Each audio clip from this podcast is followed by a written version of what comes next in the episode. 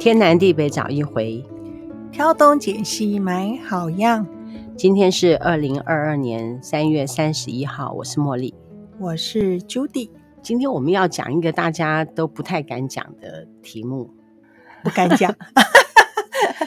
呃，我又找我们的老师，嗯，请他是不是我们一块就在线上录音，关于这堂课的事情，他也不敢讲。但是我们今天要来讲为什么？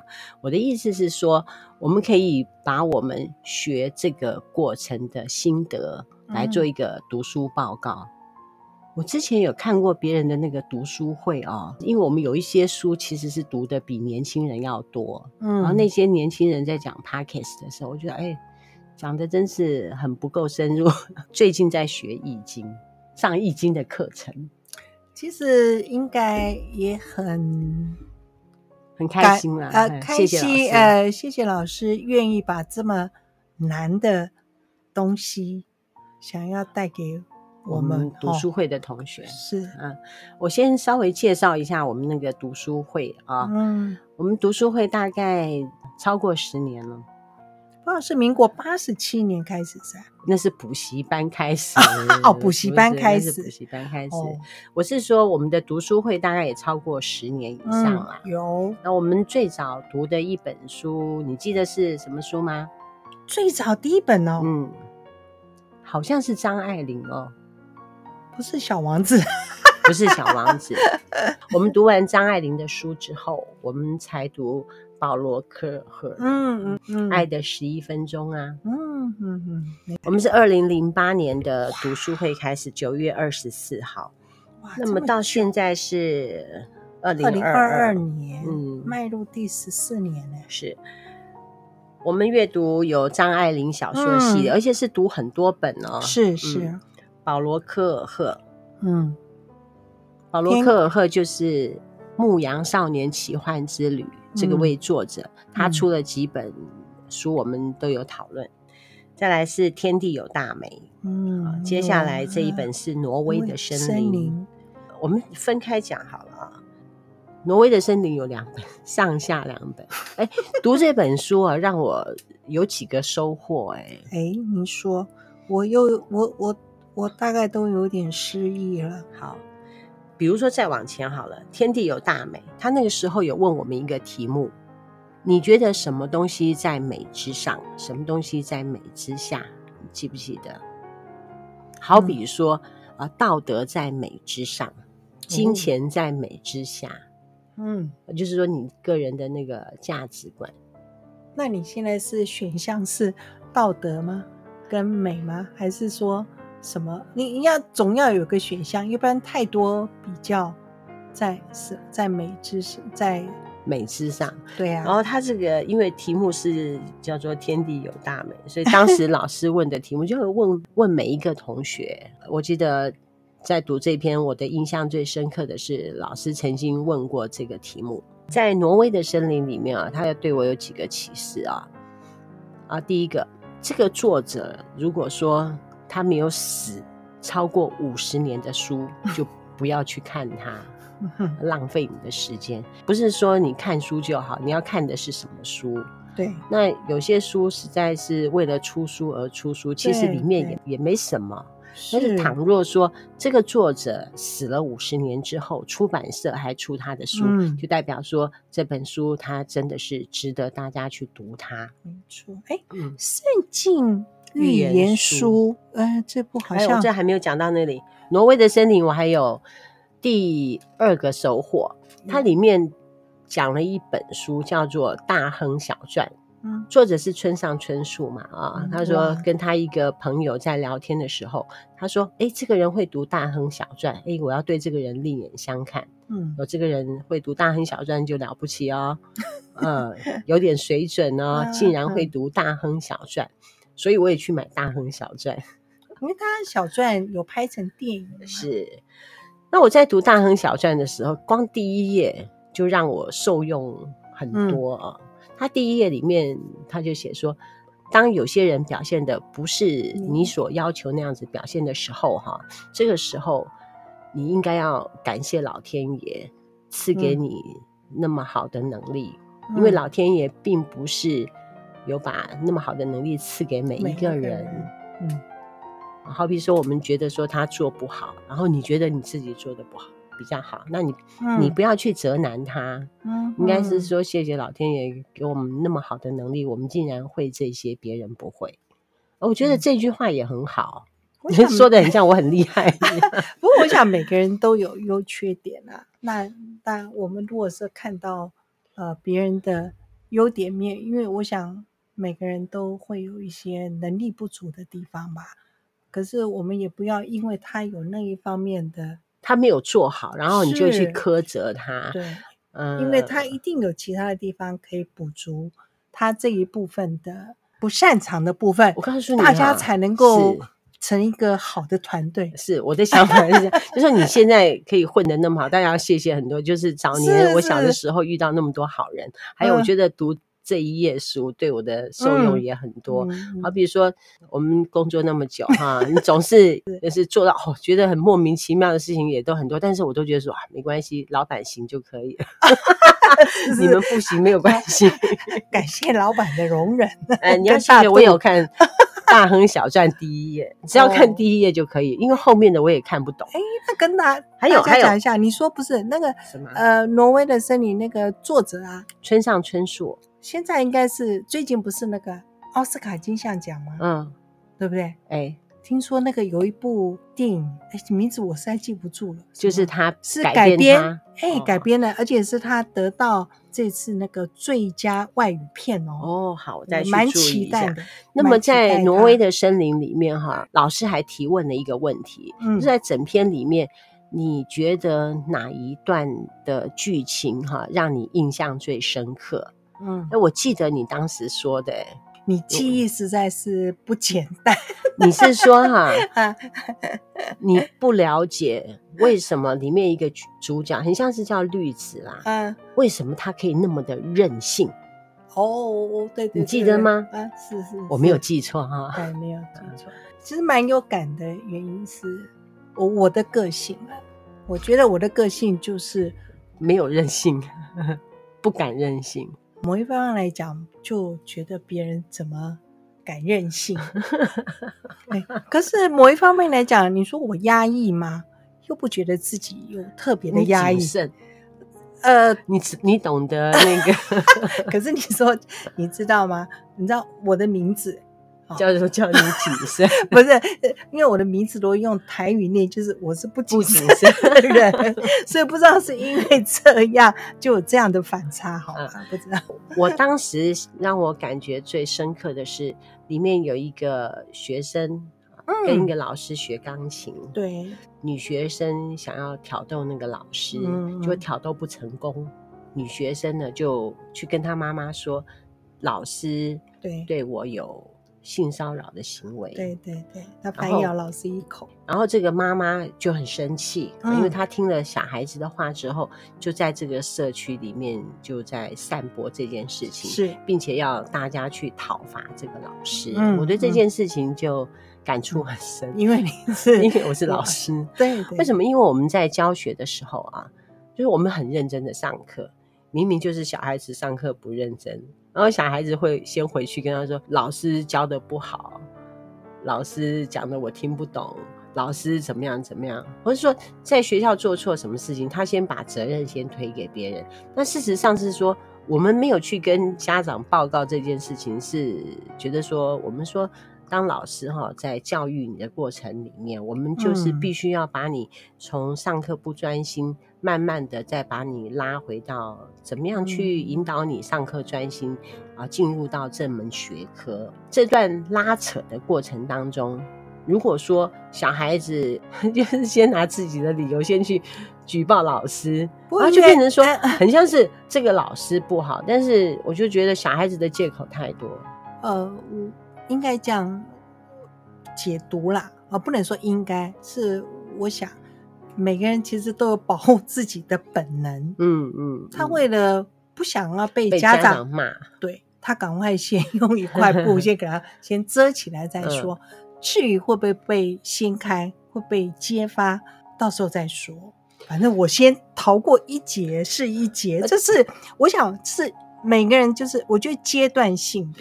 你看，像我们这样有没有效，或是说他的经过对他来讲就是一个一个经验嘛？嗯，他也许逃过，他以后会重蹈覆辙。嗯、可是另外一方，也许他逃过之后，他知道是老师有受委屈。哎，对，他也许反而他下次不会犯啊，因为我我觉得每个人可能不太相同。嗯、然后我发现，当然是学生很多啊，嗯、那并不是说每一个小孩子是这样，但是。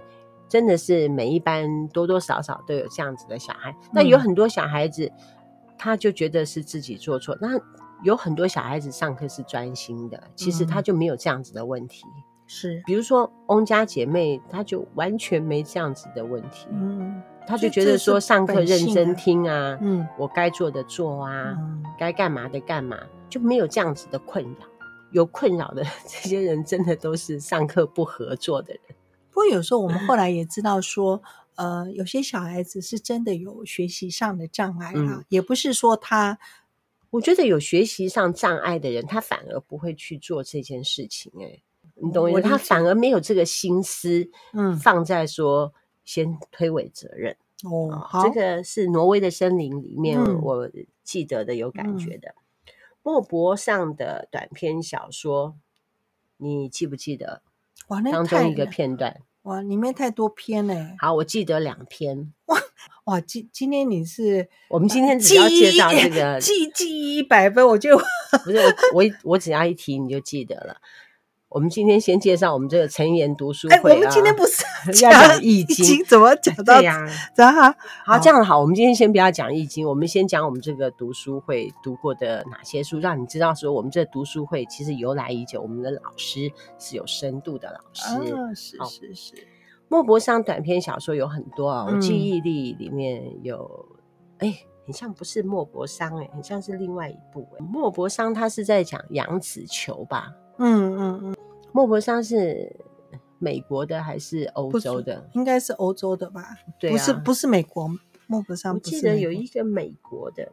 我的意思是说，在读莫泊桑这个部分的时候，我们有选一些外国的小说来读嘛？我记得、哦、对，也蛮哎，他什么夫人呢、啊？是不是也在那段时间？有两段，一个是说、嗯、有些人长得像球，嗯，有些人长得像正方体。嗯，聊着聊着，正方体就很容易卡住，嗯，没有办法再聊天。可是像你就很厉害啊，你就像球一样，可以从早上聊到晚上，就那个球就一直转，一直转。我觉得有些人，哎，我们在跟他聊天的时候，啊、呃，某些人就要动不动他就说，哦，不是，不是。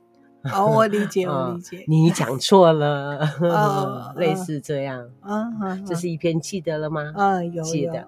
然后还有另外一篇，哪一个家庭的儿子？他说他妈妈死了，他妈妈死了，他有什么感触呢？就是说，在这个世界上面，知道你的人就又少了一个。你记不记得这篇？有点像说，好比说。我外婆死了啊，嗯、那么我小时候有某一段的部分就没有人知道了。我舅舅又死了哦，那是不是某一段时间的人都不知道？好比说，现在留在这世界上比较老的人就是我大阿姨，我大阿姨可能只知道我在几岁以后的事情，可是再早之前的事情，是不是关于我的记忆她都没有？嗯，倘若我三个阿姨都不在了。很多事情很多人都忘了，我也忘了，会吧？对不对？嗯、我儿子也不知道妈妈是怎么长大的，哦，对不对？类似这样。嗯、好，接下来是第六个是《圣经预言书》。哎，《圣经预言书》怎么有一点？他是在讲那个控制欲。哦，你记不记得老师在当时在讲的时候，他是说人跟人之间都会有。控制欲望，嗯，嗯，是你要控制我，还是我要控制你？嗯，那么我那个时候，我跟他说，我不觉得我想要控制谁呀、啊。他的那个讲法就有点像说，在一个场合里面，总是有一个人是想要有发言权的。你记不记得这个书？呃、嗯，我们先不讲说这个书包的，就因为你在提到说这每个，因为呃每一个场合就是。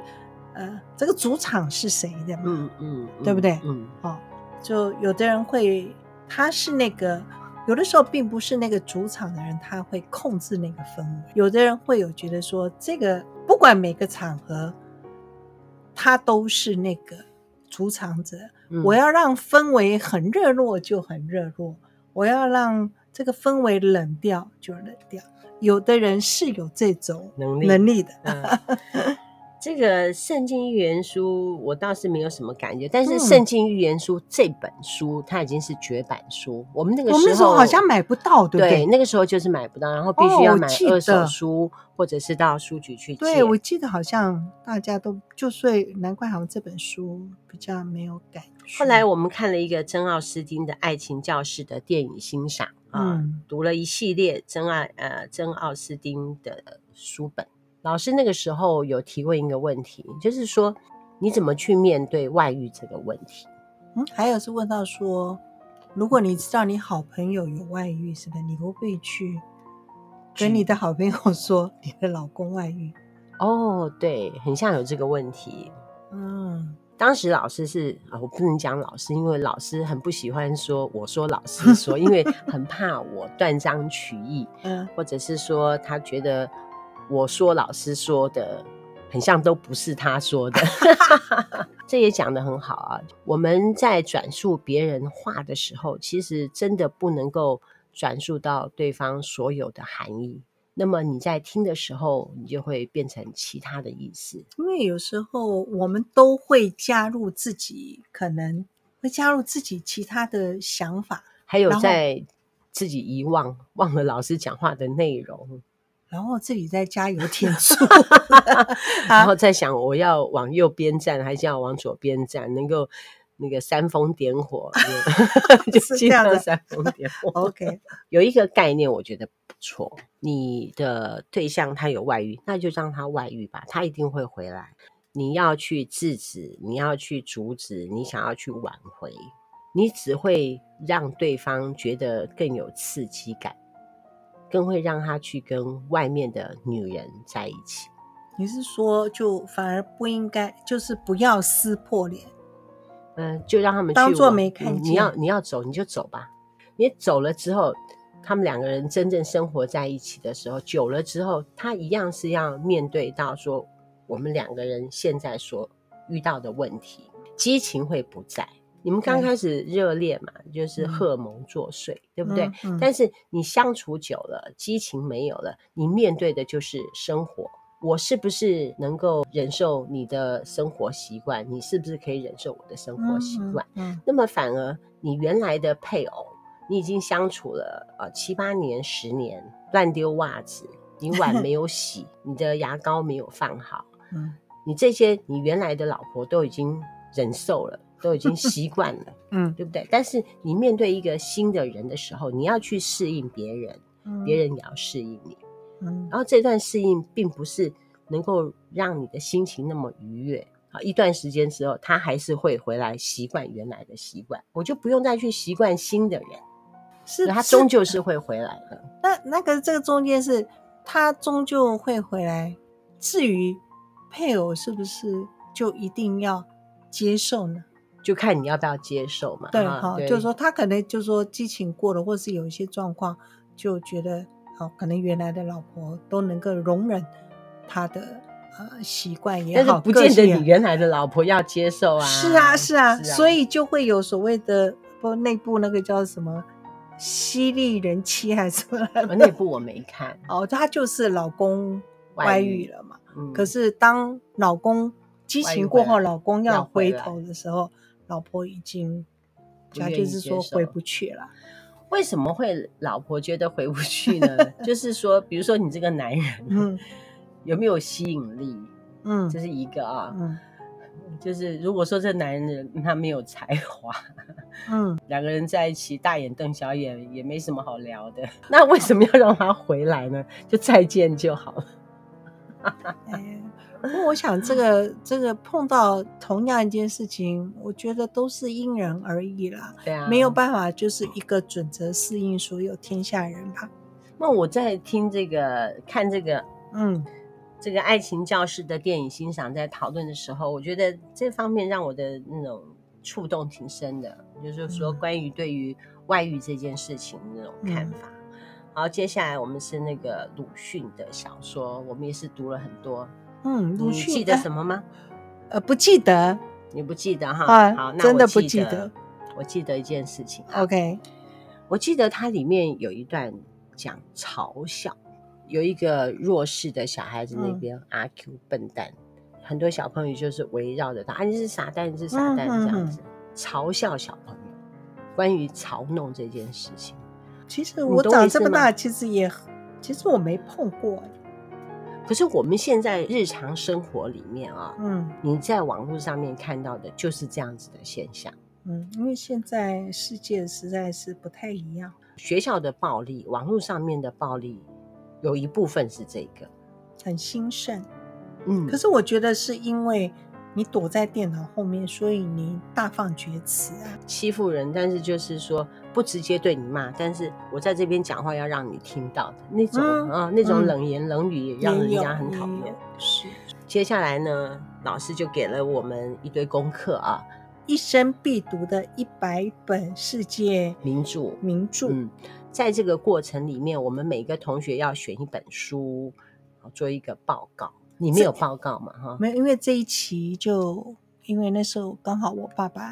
的事，所以我这一期没有参加。嗯，不过我们好像有另这几本书里面，我们有上过《生命不能承受之轻》啊，这是我们本来我们每一位同学就报告一本书，那么老师也会读这些书。嗯，那么在这些书里面呢，老师会再额外再挑几本出来，老师再另外做补充。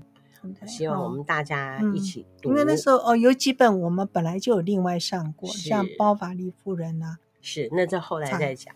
好，接下来在这几本书里面，有一本是《昆虫记》，我记得《昆虫记》是玉如班长选的。应该说你选哪一个《昆虫记 》对，是玉如班长写选的，我不记得里面的内容。然后有一位同学选《老人与海》，你选《百年孤寂》对不对？不是，我本来是选《追忆似水年华。》是老师说你不要选，老师说你不要选那一本，因为它七大本，然后他大概跟我挣扎了大概 两三个礼拜，他说服我去读那个钱钟书的《围城》。哦，《围城》OK，哦，对对对，《围城》是你。哦，《百年孤寂》好像是余英是，反正我只是有点。百年孤寂是查娜，哦，是查娜，嗯，对，我大家都记错了。卡夫卡《变形记》是云云。变形记啊，我觉得它有一个重点，我当时听了也觉得哎不错，那种感觉挺好的。就是说卡夫卡他为什么要选昆虫来当做变形？嗯，比如说那个人啊，嗯，他变成一个昆虫，而不是变成猫啊、狗啊之类的猴子啊？为什么它不是变成那种动物，而是变成昆虫？哦，类似像金龟啊，可以飞的，就对。就是有点类似像独角兽啊那种那样子的昆虫哦，你猜老师是怎么讲的？我不知道，因为我没有上。那个老师说，会不会是因为昆虫没有表情，昆虫也不能表达自己的那种愤怒或者说疑惑？你看得到那个独角兽开心吗？嗯、你懂我的意思吗？嗯、所以他说选昆虫。这件事情还挺有趣的，哦《老人与海》就不用讲，我觉得《老人与海》啊，薄薄的，嗯、我有的时候就会拿出来看的、欸嗯。嗯嗯，当床前书挺好的，偶尔想要写篇小短文，选个一两句出来，就可以发挥成一个散文。真厉害哟、哦！《简爱》我忘记了，《围城》是我讲的。嗯，里面它有一个吃葡萄理论。哦，你说。吃葡萄理论就是说，你在吃葡萄的时候，你会从酸的开始吃，还是从甜的开始吃？我们在吃葡萄啊，离梗最近的那个地方是最甜的，最尾巴的那个地方是最不甜的。可葡萄不是要从那边开始吃？从哪边？从头，从梗，从头那个地方是甜的，尾巴那边是酸的。葡萄哎，是。哎，什么西瓜我知道，我并不知道葡萄那么小颗有哪里比它甜。有有有，这个我有研究过。OK，我有试过，是这样子没有错。可是那，所以我在就是说，我在洗葡萄给你吃的时候，我都会先吃前面几个梗的地方，先吃一下，然后我们再来评分。可是葡萄耶，是那葡萄，你说一串下来比它上面的那边对，哦，好，你会从甜的开始吃，还是从酸的开始吃？这个就有点想说，呃，有的人呢、啊、说吃便当啊，或是什么，要先吃鸡腿，还是要先吃？就说你会从你最喜欢的先吃，还是说你最不喜欢的先吃？是我的话，我会从最喜欢的先吃。老师也是在这样子跟我们分析的时候啊，就是有种说法是说哈，我们的胃也就那么大，对不对？嗯，你要是把酸的都吃完，结果发现吃饱了，甜的吃不下。不过有人真的是会，就是说最不爱吃的先吃，把自己最爱吃的留在最后吃。对啊，对啊，有的人就是说，哦，我怕说我的肚子太小，我先吃甜的，酸的以后就吃到酸的时候已经吃饱了，不是不吃了，很好笑。麦田捕手我忘了，接下来是百年孤寂。百年孤寂我我看的也很有感觉，因为他是中南美洲的作者写的那种，他的写法啊，跟他的故事的铺陈，跟我们这种东方文学不太一样，不一样。就看了之后，我觉得很刺激，嗯，我觉得很好。然后我这个百年孤寂。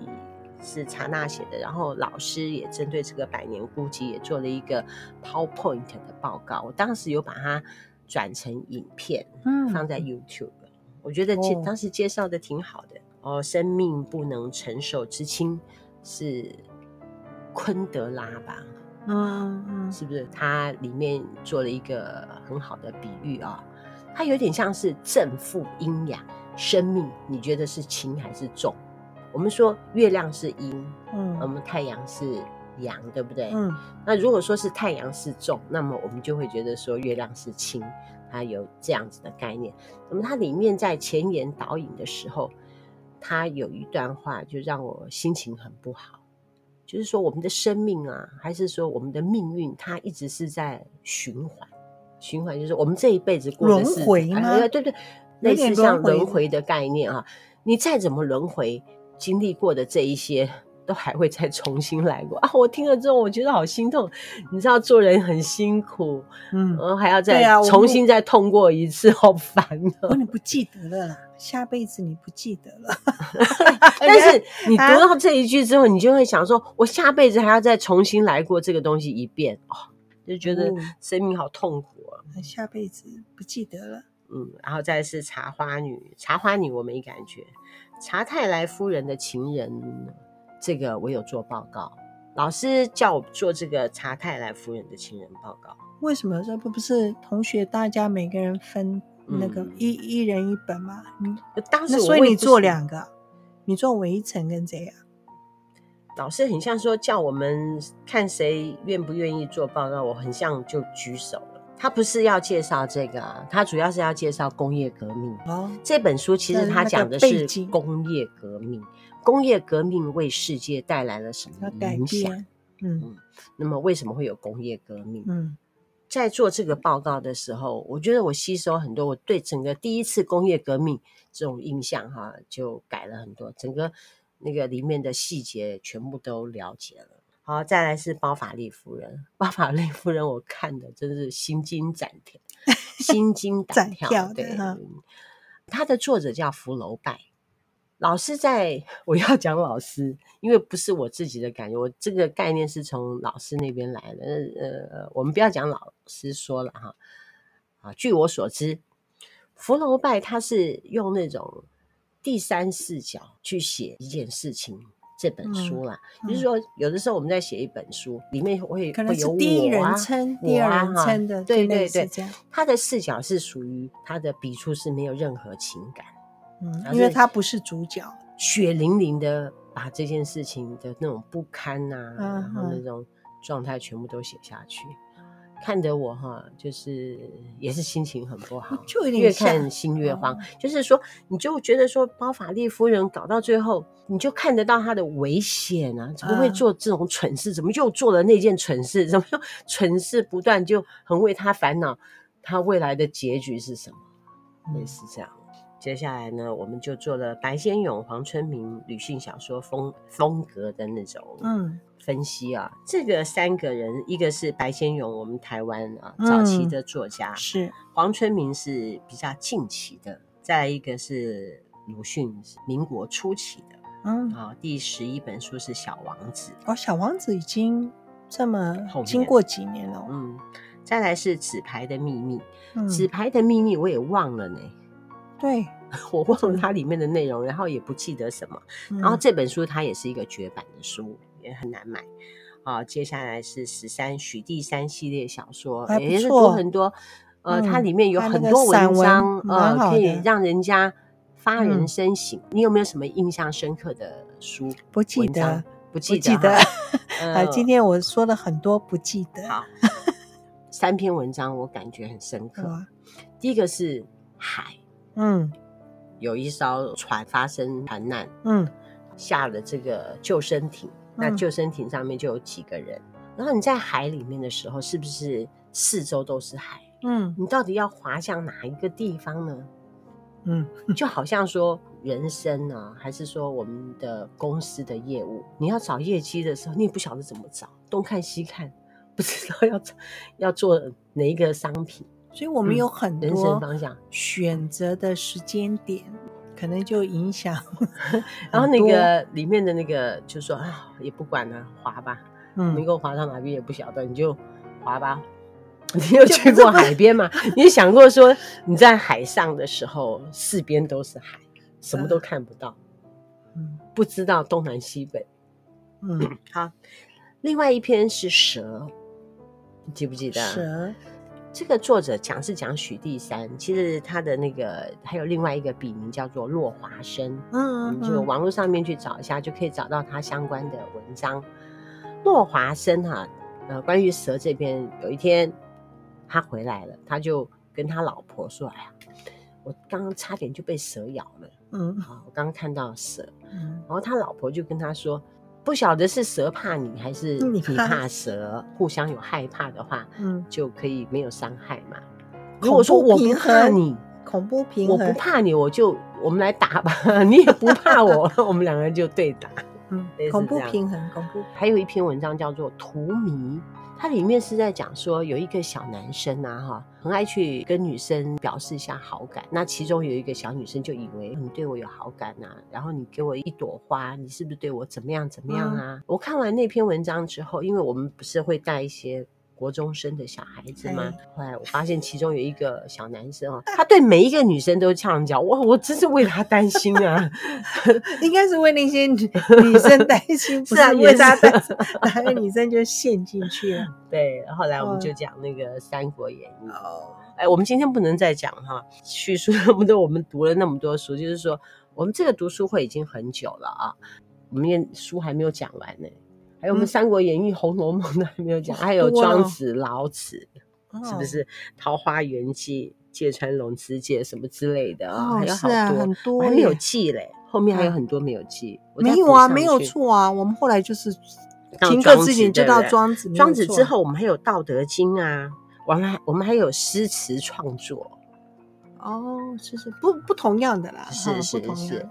很感谢老师愿意开这个易经，就是我们跟着他一起来研究这本易经。这个易经这本书很难啊，我们下次再讲。但我们可以讲很多，光讲我们的书名就已经 还没有讲完。我们今天要讲到这里了，我们觉得我们我刚刚都没有做草稿啊，你太厉害了，你太厉害，不错，没有背错。呃，我不知道。